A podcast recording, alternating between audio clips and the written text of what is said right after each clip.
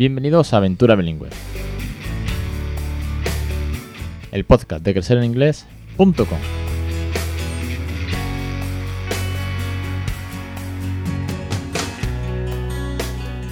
Capítulo 202, 30 de abril de 2020. Muy buenas, mi nombre es Alex Perder y esto es Aventura Bilingüe. Una semana más, un podcast más, aquí estamos al pie del cañón, aunque nos tengan confinados en casa y ya se vaya viendo un poquito la luz al final del túnel, pero seguimos grabando el podcast por difícil que algunas veces resulte con el peque por casa, pero bueno, no quería fallaros una semana más.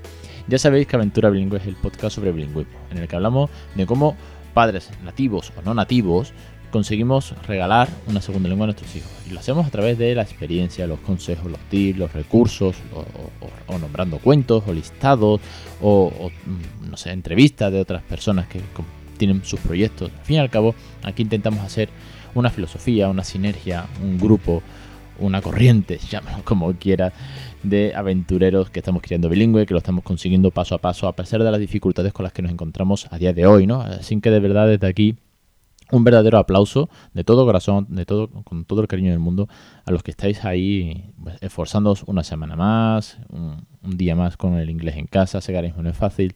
Y bueno, me acuerdo de vosotros, de muchos con los que intercambio pues desde mensajes privados, incluso WhatsApp, audio, y bueno, vamos comentando un poco las jugadas, ¿no?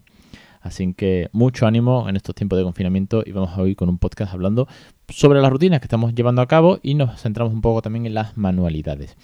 Antes de meternos en materia, que no se me olvide que estamos con el curso de gamificación, aprendizaje basado en juegos y bilingüismo. Isabel, nuestra teacher de gamificación, nos está enseñando en estas lecciones, estas 10 lecciones, cómo gamificar una actividad de aprendizaje, cómo gamificar los phonics o la gramática, o cómo utilizar juegos que ya existen, ¿vale? Que es la otra corriente, aprendizaje basado en juegos, cómo utilizar juegos para aprender algo, ¿no? Como yo os ponía de ejemplo hace poco, pues si hay un juego eh, como puede ser la, OCA, juego tradicional, pues a través de la OCA, que es un juego ya cerrado, podemos aprender a contar, podemos aprender los colores, acciones, subir, bajar, etcétera, etcétera. Y luego la, gamificación, pues ella, Isabel, que es teacher en gamificación, eh, pues nos propone un millón, pero un millón de actividades, de recursos y de ideas que podemos ir trabajando. Esta semana estamos trabajando las flascas, famosísimas flascas, que muchos conocéis, que sabéis cómo funciona, pues ella nos da aún más recursos, más ideas, tanto para infantil como para primaria, y por supuesto todo esto lo podemos replicar en casa con los peques. Dicho todo esto, ya quedan muy poquitas clases del curso de gamificación y yo ya estoy terminando de editar todo el material del siguiente curso de los Phonics, en el que vamos a ver Phonic a Phonic, todo y cada uno de los Phonics, para que Anabel nos enseñe cómo funciona. Vamos a ver los vídeos de Jolefony, vamos a ver también algunos de, otros recursos que también tiene, cómo ponerlos en marcha en el aula y en casa. Pero eso vendrá dentro de muy, muy poquito. Hablando, ahora sí, me meto ya en el tema, hablando de, cómo estamos llevando un poco las rutinas, de ahí ha sacado este podcast. En, estos tiempos de cuarentena, los podcasts me los estoy sacando casi que según surge, ¿no? Me, me sarto un poco el planning porque quiero contar algo real. Algún día escucharemos esto y diremos, la cuarentena, el COVID-19, de esto hace ya tanto y bueno, lo pasamos de mejor o peor manera, pero bueno, a día de hoy quiero daros testimonio de que aquí en casa, pues eh, por las mañanas hacemos un poquito de cole, un par de horitas, dos, tres horitas de cole, una pelea al mediodía, por la tarde ya más juego libre. Claro, estas rutinas en torno al inglés, que es el pilar central de este, de este podcast, de, la plataforma de cursos de crecer en inglés, en torno al inglés, pues yo tengo que seguir esforzándome. He intentado en la medida de lo posible y creo que mm, pocas veces he bajado la guardia, de, la sobre hablar inglés día a día.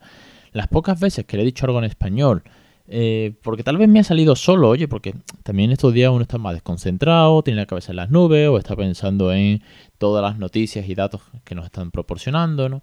Pues las veces que lo he comentado me ha dicho, oye, ¿por qué me hablas en español? Y más me lo ha dicho como, pues como siempre digo, ¿no? De una manera casi que preocupado, ¿no? Oye, ¿por qué hablas español, papá? ¿Por qué, ¿Por qué lo dices así? ¿no? Le extraña muchísimo. Entonces, una cosa que sí estoy haciendo es llevar el inglés como siempre, a todos los sectores. Precisamente eh, en el cole por la mañana las clases las está dando mi mujer y yo las tardes de juego libre. Pero algunos días estamos cambiando. Ella ha tenido que ir dos o tres veces eh, a salir fuera un momentito y he dicho, bueno, pues esa mañana eh, cojo yo y hago yo de, teacher y luego ya por la tarde me pongo yo a trabajar.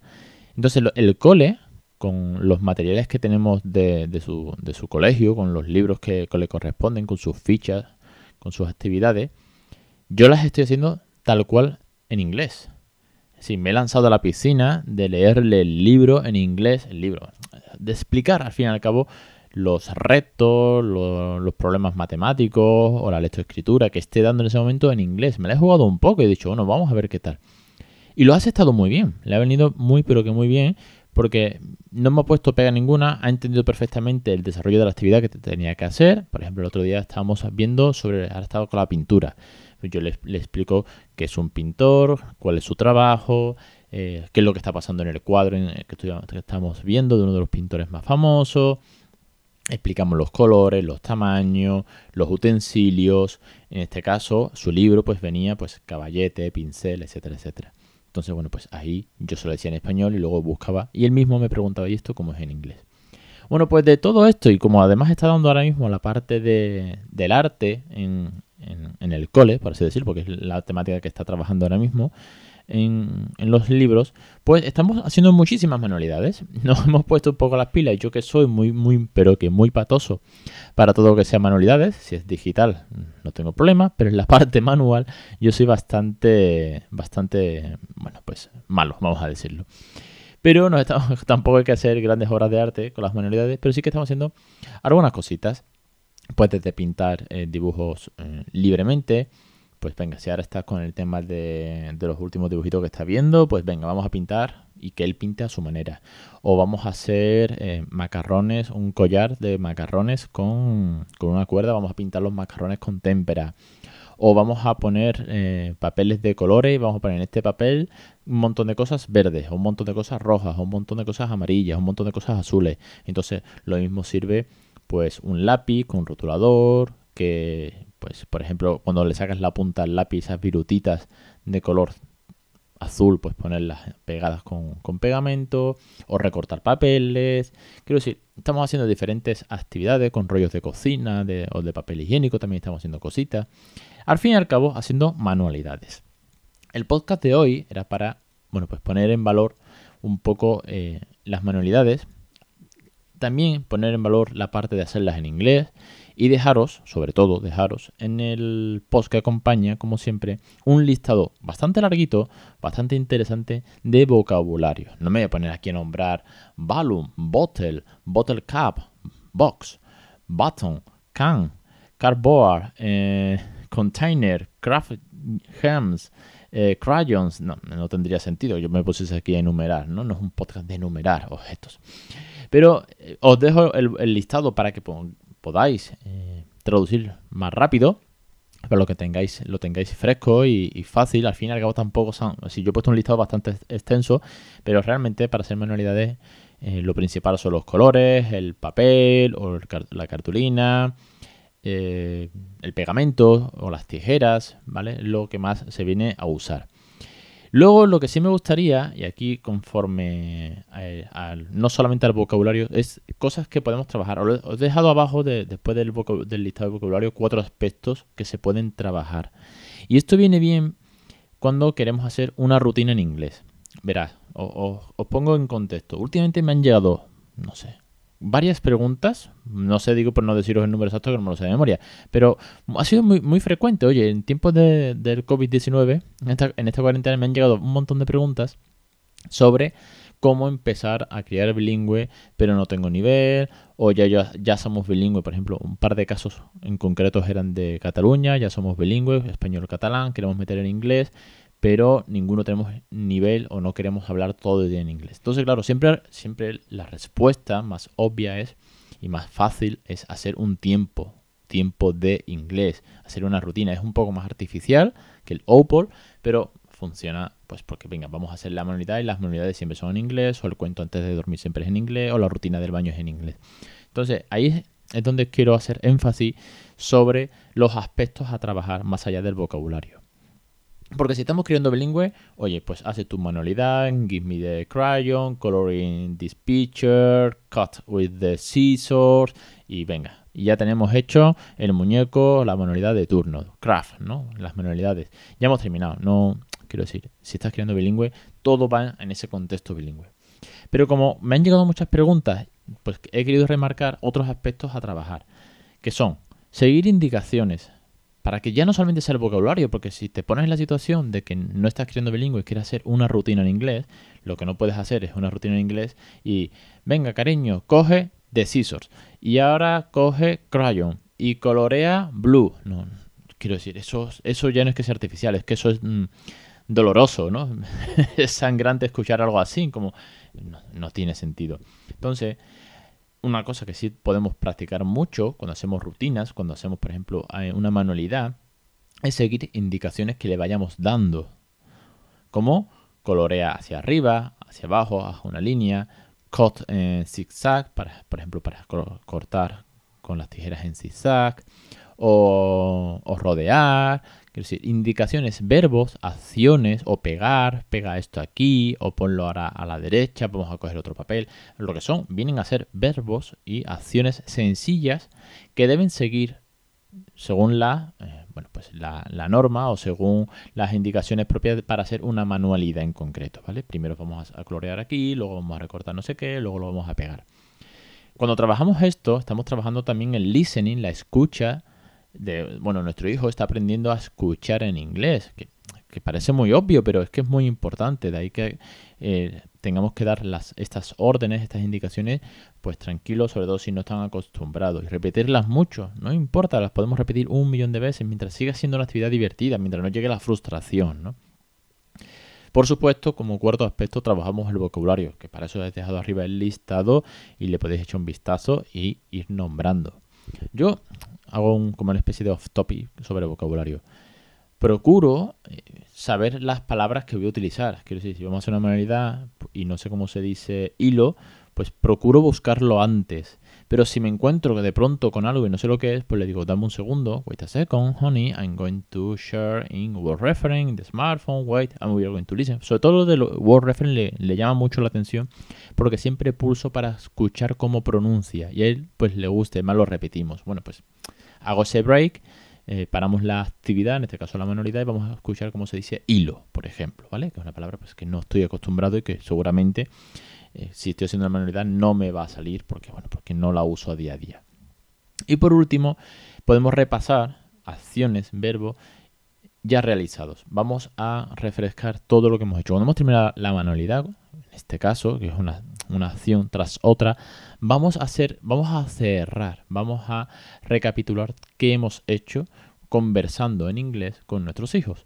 Y ahí donde viene un poco ya el 360. Ya hemos hecho la actividad, ya nos hemos divertido, ya hemos visto el resultado, ya están motivados con ese resultado final. Vamos a repasar muy brevemente, pudiendo, y yo aquí es donde aconsejo, hacer preguntas. Ahora viene el turno de las preguntas. What did you do first? Cut the paper o coloring the, no sé, la cartulina? O what, eh, what, what was second? O where do you can put that o what are you going to do with this craft no sé vamos a jugar con estas cosas vamos a regalárselas a alguien etcétera etcétera preguntar Aquí, estamos, aquí estaríamos trabajando estructuras gramaticales, más o menos complejas, pero muchas estructuras gramaticales y tiempos verbales diferentes, desde pasado a, presente. What did you do? ¿Qué hiciste? And now, what are you going to do? O what can you do with that? O are you going to play now with the craft that you did? Etcétera, etcétera. Y hablando de regalar, y con esto termino, recordaros, si es que no lo sabéis ya, si es que nos han puesto incluso tareas desde el cole, que el domingo día 3 es el Día de la Madre, con lo cual podemos aprovechar. De ahí, voy a decirlo en susurro, que no se entere. Hemos hecho un collar con macarrones y lo hemos pintado con témpera, lo hemos puesto a secar, lo hemos metido en una cuerdecita. Es una actividad, por ejemplo, que tiene dos tiempos. Primero cogemos los macarrones, los coloreamos de los colores que quiera, los dejamos secar y más tarde o al día siguiente, si queremos parar la rutina, al día siguiente los ponemos en el collar, los atamos, los podemos poner en una cajita bonita, etcétera, etcétera, como un recurso chulo y como un juego, ahora que toca regalar a mami, pues un, un presente, un regalito para que, presente, present, he hecho una traducción literal, eh, para que tenga algo para el día de, las mamis, ya que en el cole no van a poder preparar nada. Y os dejo también, ya con esto termino, os dejo también enlazado un blog muy chulo que he encontrado con un millón de manualidades, con un, millón de categorías para pues desde el Día del Padre, Día de la Madre, Halloween, Navidad, vacaciones, el 4 de julio, si es un blog americano, en el que podemos utilizar muchas, muchas, eh, bueno, tienen muchas ideas de cómo preparar eh, manualidades craft. Y está en inglés, es directamente un blog americano, con lo cual podéis mínimo, mínimo, desde tomar la idea, viene con muchas fotos, a también algunas palabras de vocabulario que vienen por ahí sueltas, aunque creo que, que están todas las que yo he puesto en el listado anterior. Y también, bueno, pues así podéis practicar, pillar ideas y que los peques vean las fotos y replicar o, hacer esa manualidad en casa. No me enrollo más, que es que al final un concepto muy básico, muy sencillo, como son manualidades, pero también da para explicar, meternos un poquito en, los otros aspectos a trabajar, que muchas veces se me olvida comentar, como que ya doy, pero, ya doy por hecho de que todos estamos creando bilingües, de que ya todos sabemos que estamos trabajando el listening, o los tiempos verbales, o la gramática, y que al final, bueno, no, nunca viene mal recordar ya que no dejan de llegar nuevos oyentes, no dejan de llegar nuevos aventureros, y siempre que, como siempre digo, hacer una rueda y darle una vuelta más que es si hemos empezado a trabajar el vocabulario, ahora vamos a hacer las preguntas, ahora vamos a hacer, o mejor dicho, seguimos las indicaciones, luego las preguntas, etcétera, etcétera. Y vamos así sumando siempre una cosita nueva, una actividad nueva, una rutina nueva, un recurso más a esta loca aventura. Lo dicho, que se me hace largo el podcast, no quiero enrollarme más de la cuenta. Os espero la semana que viene, jueves, una semana más, vamos a poner 203. Vamos a tener una entrevista muy chula con un par de tíos geniales tienen un proyectazo, vamos, que seguro que habéis visto por, por redes, sobre todo por YouTube. De hecho, ya los nombré y de ahí que vayan a venir. Y, que bueno, que tenéis el curso de gamificación, que ya mismo estará el de los Phonics, que cualquier cosa ya sabéis dónde estoy, que siempre estoy pues por las redes, por el formulario de contacto, por las historias, etcétera, etcétera. Mucho ánimo, de verdad un abrazo muy fuerte. Un millón de gracias a todas las personas que están suscritas a los cursos por apoyar esta plataforma, por apoyar este proyecto, por apoyar todo el trabajo que aquí se desarrolla, que no es poco ni mucho menos. Y sobre todo cuidaros mucho en estos tiempos de cuarentena. Un abrazo y hasta la semana que viene.